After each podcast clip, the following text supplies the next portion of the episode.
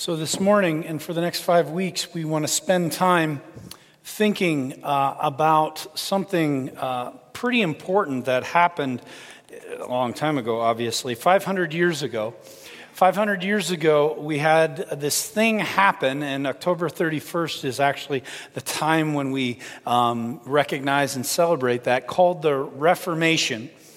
And I'll talk a little bit about the Reformation in a moment, but out of the Reformation uh, come these five things, five teachings, five doctrines that give a, a framework uh, for how someone can think about their walk with God, how someone can think about their faith and, and, and how they live in relationship with Jesus.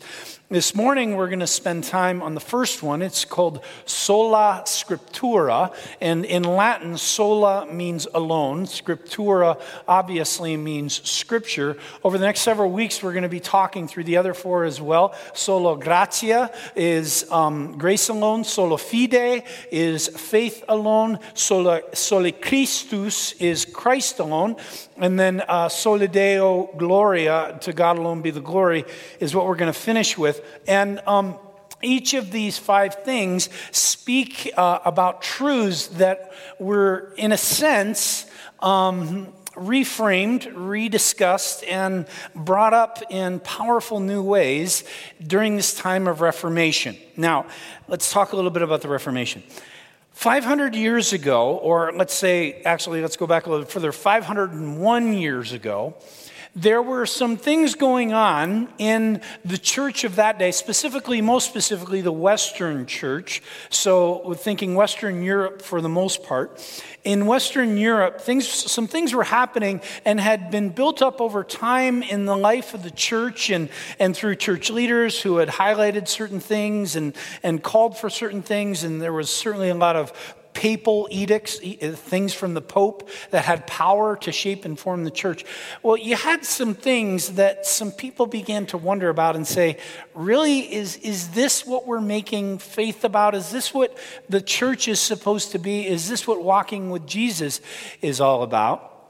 And a group of folks, starting with this guy named Martin Luther, and if you didn't notice, A Mighty Fortress is Our God, that's that hymn that we sang a little bit earlier, the first song in the service, he actually uh, uh, penned the words to that. Um, he penned them in German because he was in German, Germany at the time, and he, he um, was one of the great leaders of the Reformation he, among others, really began to question whether or not the church was focusing on the right things or needed to, in a sense, be reformed.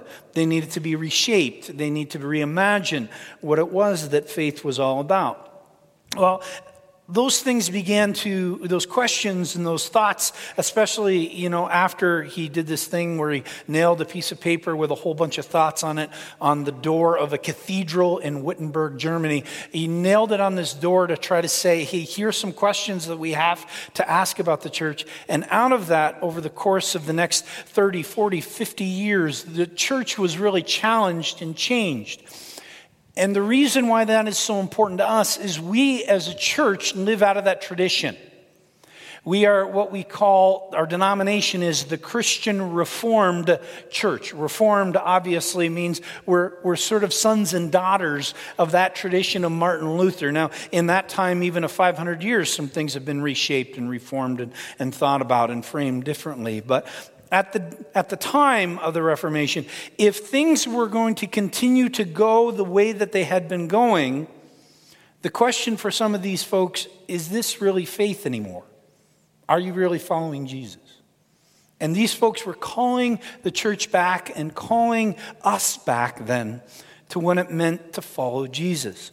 And these five solas that we're going to be going over over the next five weeks are things that call us back to Christ, call us back to a true faith, a true understanding of who God is, and what, the, what, what his work of redemption in us through grace in Jesus Christ, what, what that is all about. And this morning, we're going to start by asking the question where do we learn about this, the, the, the, what it means to truly follow Jesus? And of course, that's in the scriptures. And now, in the day of the Reformation, one of the reasons why they posed the question um, well, how, what do we think about scriptures? Imagine if you came in here this morning and you sat in the pews, and I began to, and everything, the songs and what I said and what I read in scripture was all in French. Is there anyone who can understand French real well? Okay, so almost none of you, I see one in the back, almost none of you would be able to get what it is that I'm saying. You might get a word here or there that sounds like English, but for the most part, what you would be hearing would be difficult for you to engage with or understand. At the time of the Reformation, that was happening. Now, I, I, I, said these two words, sola scriptura, that's Latin. You can hopefully figure out what that means, even if I didn't tell you that was Latin and what it meant. Um, but uh, imagine if everything was that and you were German. That was what was happening around Luther and the folks of the Reformation. Priests and bishops and cardinals would get up in front of this people and they would speak only in Latin which meant that if you're seeking to get fed about what it means to follow Jesus, and you're sitting there and virtually everything about the church is in Latin, how are you going to get it? How are you going to engage with it? And so when you're thinking about Scripture, even Scriptures weren't really accessible to you. You couldn't read them. Why? Because they were in Latin. And if you're German or you're, or you're French or you're Dutch or whatever, it becomes difficult for you to engage. And so these reformers were trying to bring out this idea that Scripture is so very important because it helps us understand the love of God for us in Jesus Christ.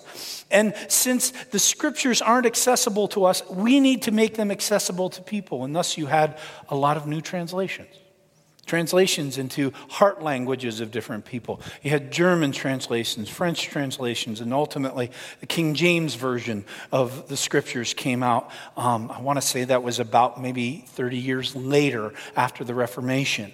All this work was being done at the time to make scriptures more accessible.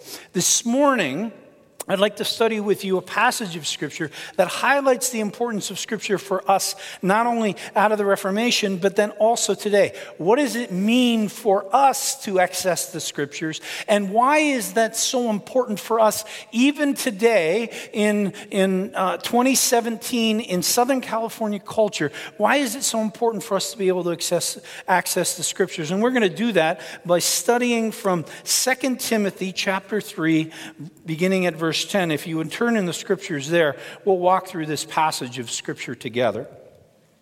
And we're going to begin at verse 10 and 11. It says there, You, however, know all about my teaching, my way of life, my purpose, faith, patience, love, endurance, persecutions, sufferings kind of things happened to me in Antioch, Iconium, and Lystra, the persecutions I endured, yet the Lord rescued me from all of them.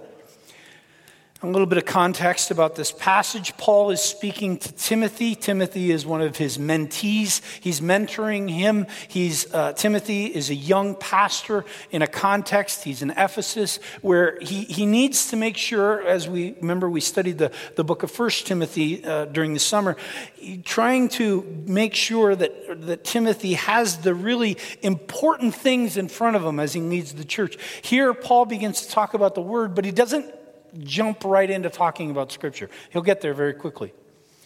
He begins, however, to talk about the challenges of life.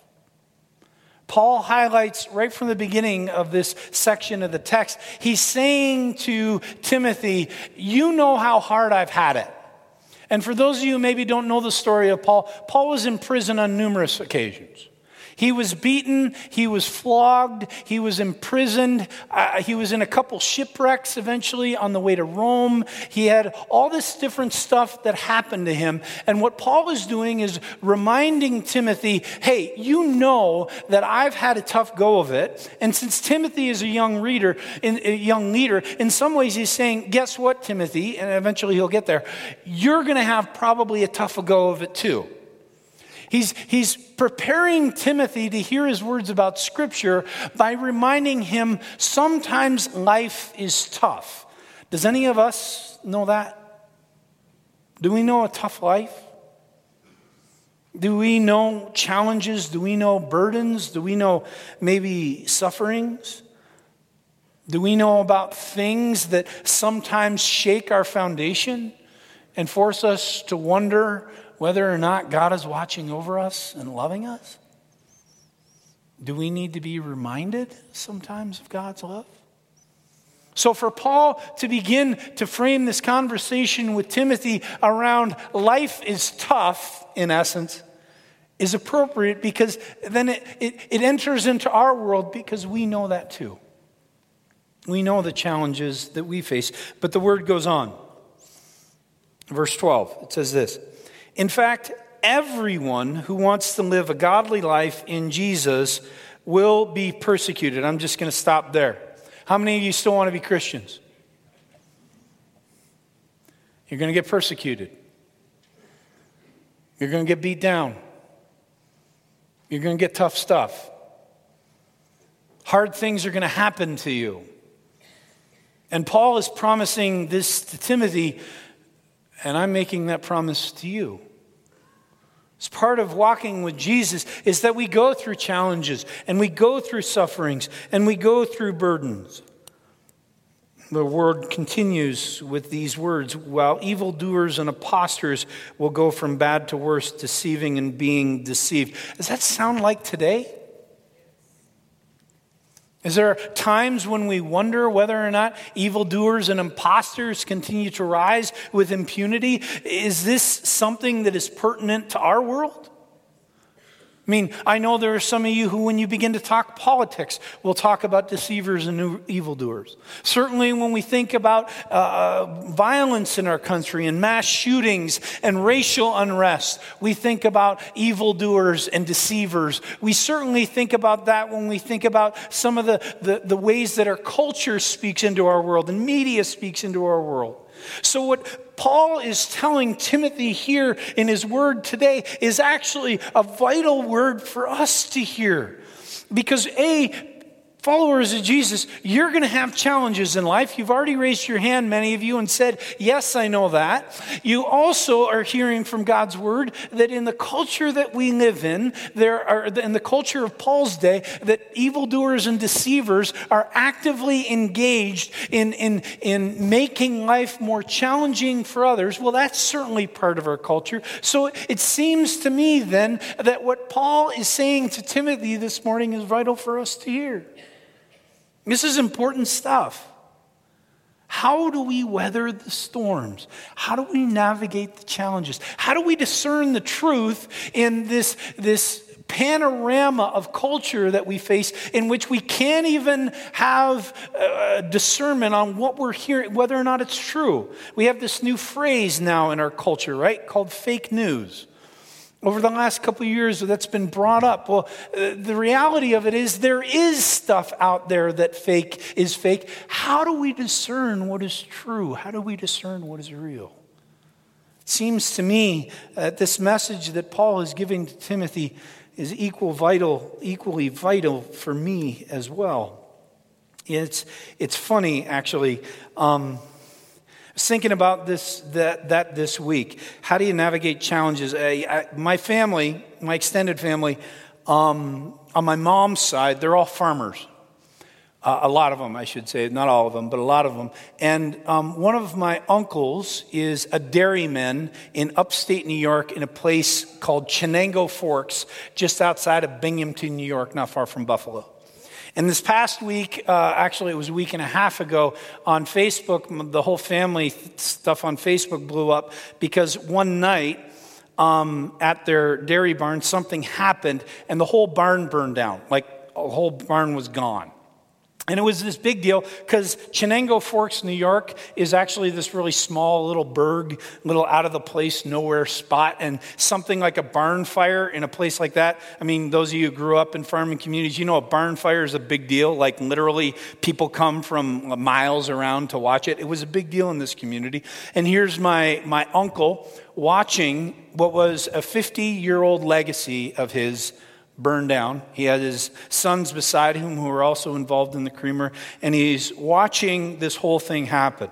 And we're seeing the Facebook posts, and I'm, I'm watching all this stuff. I have a, a cousin who's in North Carolina who had to go home because it was her mom and, mom and dad's dairy, and just a lot of unrest. And what was interesting to me is what they said in their posts. There was certainly the lament and prayers for the family, and everyone's okay, and no one got hurt, and the cows are okay, and no one got hurt. They think they lost one kitten, unfortunately, but that was the extent of, of loss of life. The rest was just stuff. Every single post had something like this. If it wasn't this, it was something else. It said, The Lord gives, and the Lord takes away Blessed be the name of the Lord. Anyone quote it? Anyone can tell me where it's from?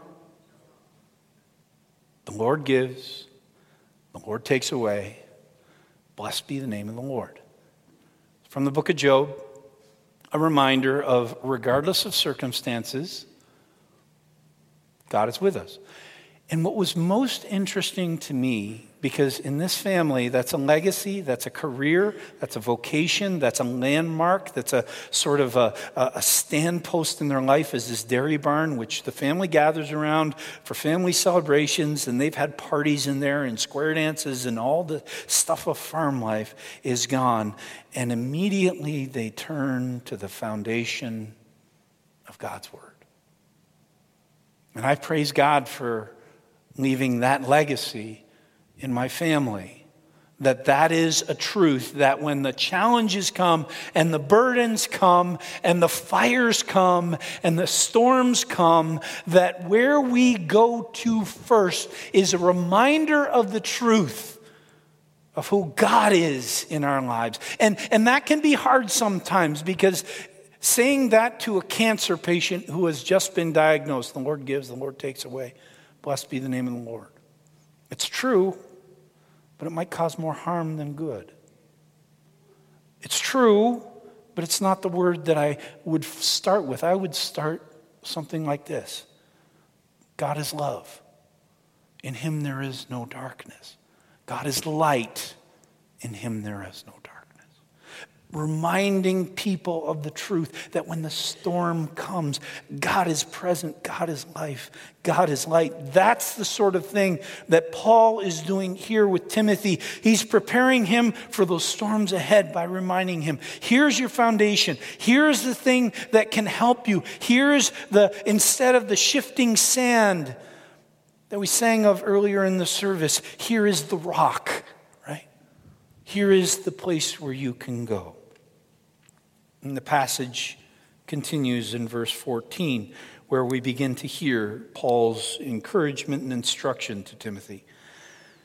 As for you, continue in what you have learned and have become convinced of, because you know those from whom you learned it, and how from infancy you have known the Holy Scriptures, which are able to make you wise for salvation through faith in Jesus Christ. Now, if we're going to understand this, it's, it's important for us to understand the context of who Timothy is and what Paul is saying about Timothy being raised in the scriptures. In Jewish and new um, believer Gentile tradition, even, Scripture had a, a, prominent place in their lives, but even especially in the Jewish tradition, a much bigger place than it is so often in ours. I want you to think about your week in the past, past week. How many times have you opened your Bible or your Scripture app? Or um, some way access the scriptures. How many have done that? Um, let's say, let's start with uh, five times or less. Anyone want to be honest? Okay, a couple of you have. How many of you have done it between five and ten times? Okay, how many of you have done it 10 to 20 times over the past week? Okay, a couple of you. Anyone more than 20 times where you've opened up the scriptures? God be praised. Jim, I'm glad you're an elder. You're also a man of faith. God, praise God for that. In the Jewish tradition, that number would probably be more like hundreds. Because in the Jewish tradition of learning, you would permeate yourself with the scriptures. In fact, there are a lot who were living even into the Old Testament tradition of tying them around your arms and your head. When you would in, interact with the scriptures, it was constant. You were memorizing the entire Pentateuch. What's Pentateuch? Genesis, Exodus, Leviticus, Numbers, Deuteronomy. Get your Bible, look, see how many pages that is. You're memorizing that whole part of scriptures. You would memorize portions, certainly, of the Psalms and certainly of the prophets. And it would be something that you were not just sort of engaging in and, and in some ways taking a snack of. It was something that you were breathing that you were, you were living in every moment of every day. And when Paul is saying to Timothy, the scriptures that you learned, the scriptures that you've lived in from a young age, what he's saying to Timothy is, you are living into this thing that has been a part of your life from infancy. You were already challenged to memorize and make big portions of Scripture a part of your life, life early on. Why? Because you generally didn't have these. Right? How many Bibles do you have? I've got somewhere north of 25, probably also about another 100 versions on my computer. I can easily access this. In Jewish tradition of Timothy's day, to have a parchment or a vellum or a papyra of text was a huge amount of money, and you would only have a small portion. And so, for these people, how do you access God's word? You, you breathe it, you bring it in, you allow it to come and soak every molecule, every thought, every breath of yourself. And then, as that moved and transformed and changed you, it became automatically that outward flow of everything you do. Imagine, friends, how our days would be different, how our conversations would be changed if we, like some believers in the church today have all the Psalms memorized, have the, the book of Romans memorized, have a gospel or two memorized. What would it mean for our walk with Jesus? That's what Timothy is living into. And I think that's what God is calling us to live into. Don't just think of the scriptures as a lunchable. You know, a Lunchable is one of those things that you eat when you're a little bit hungry, and it's got some cheese and crackers and meat, and kids get them at school. It's not a Lunchable. It is a table, a feast on which we can dine at every moment of every day. The power of the scriptures was made manifest in Timothy's life because they were a part of him. How much more so they need to be a part of us? Because when there's scripture within us, what do we get? Well, let's read what the scriptures say. It says here in verse 16 all scripture is God breathed, and it's useful for teaching and rebuking and correcting and training in righteousness, so that the servant of God may be thoroughly equipped for every good work what Paul is reminding Timothy is that Scripture is power. Scripture is power, and it's a power It's not this, it's not just necessarily this power that is like this sledgehammer that we can knock back the, the barriers in our lives and the walls in our lives and that are holding us back from God. That's certainly the case with Scripture, but it's also something that is a whisper a whisper of love to us, a whisper of God's providence and care and sovereignty for us when we watch a barn burn, when we sit in a doctor's office and hear that word cancer, when the phone call comes. I'm sorry, but you're going to have to make the trip. The funeral will be scheduled for Saturday at 11 o'clock. God's word is power to us. See, oftentimes when we say all scriptures is God, all scriptures are God breathed, useful for all those things that the word says that they are useful for, we think that for others. We, we want, I want, I want Ross. I want Ross to know that power of scripture in his life. You know, Ross, you want to know more about walking with Jesus? Scripture is the way to go. Scripture can challenge you, equip you, eh, you know, support you, kick you in the butt if you need it. Scripture can do that. Why don't I put a mirror here? Why don't I look at myself when I say that? Put it in front of me. Now, I, I, I look at the scriptures a lot. I, I'm a professional scripture looker at her. I have to be. But how often do I allow this to breathe God's breath in me? How much do I allow it to teach me, hey, Scott, you went right, should have went left? How much do I read those passages of Scripture that remind me that I have not taken captive every thought and I get rebuked from God? And how many times am I reading scripture? Not, yeah, I'm reading it to equip the saints and to teach you, yes. But how much am I allowing it to teach me? And friends, the challenge that so many of us have is we're so busy. We're so engaged in so many other things that we lose sight of one of those most important things. That's why Scripture was one of the top five of the Reformation. You want to you wanna nail walking with Jesus Christ as, as God equips you through Jesus to live into that, and His grace comes in, dwells within you, and equips you to do that. Then you pray that God's grace comes and equips you to love the text of Scripture. And there's a risk if we don't.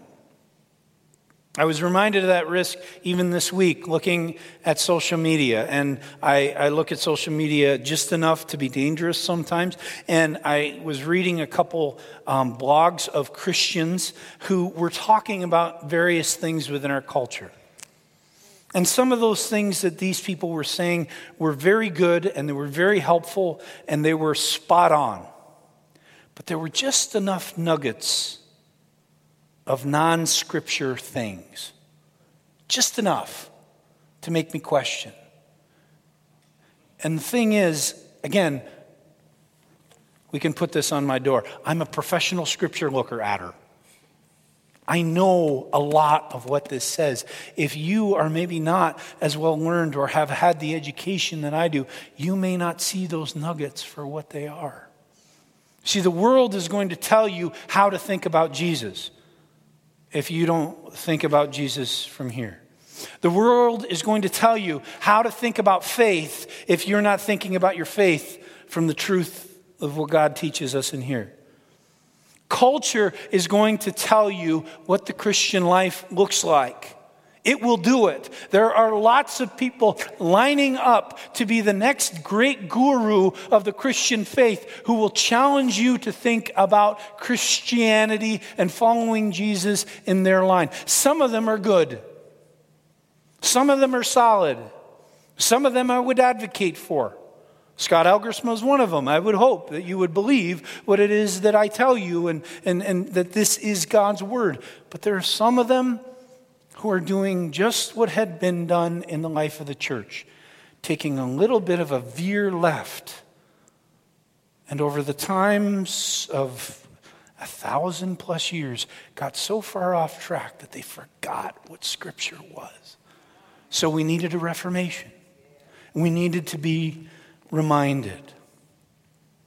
Friends, I, I, I hold up for you an example this morning of what it means to love Scripture.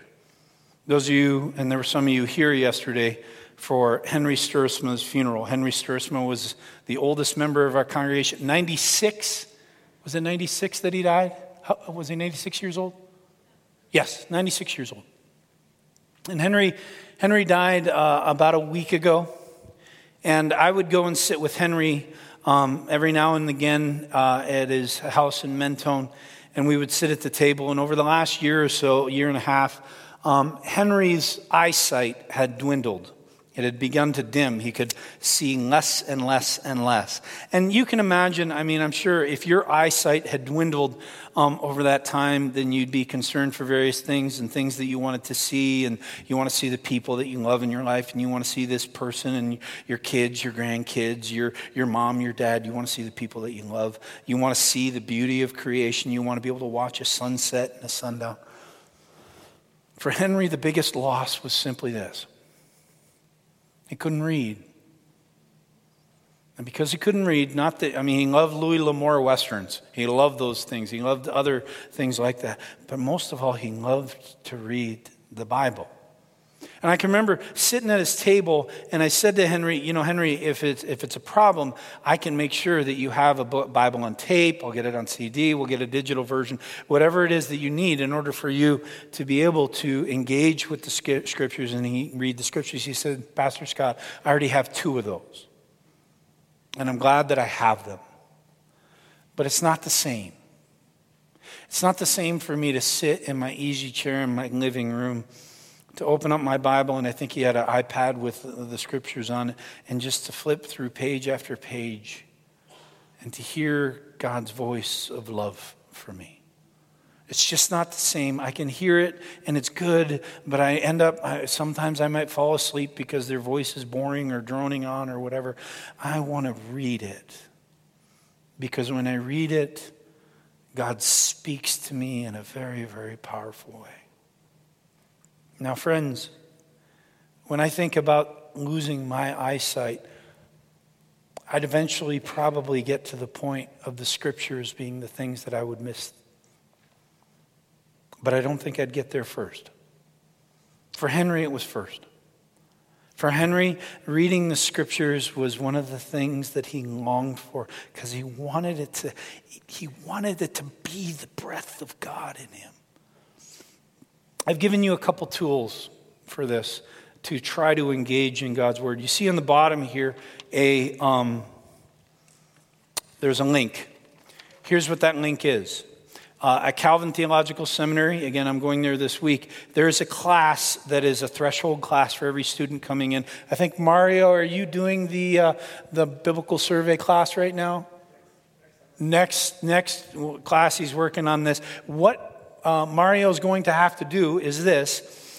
He's going to have to look at every single book of the Bible and memorize at least one verse from it that shows the theme of that book. That's what this link is on the bottom. It's a whole series of flashcards that goes through every single book of the Bible and gives you one verse to memorize. It has testing tools, it has flashcards, it has a whole lot of stuff. I do have to say, you do have to sign in and make an account, but it is still free, and you can engage with learning with what God's Word has to say to your life from every book of the Bible. Because frankly, if I ask you right now, tell, someone tell me the theme of Habakkuk, Jim, you can't say it. What's the theme of Habakkuk? Trouble, right? Uh, it's, it's a challenge.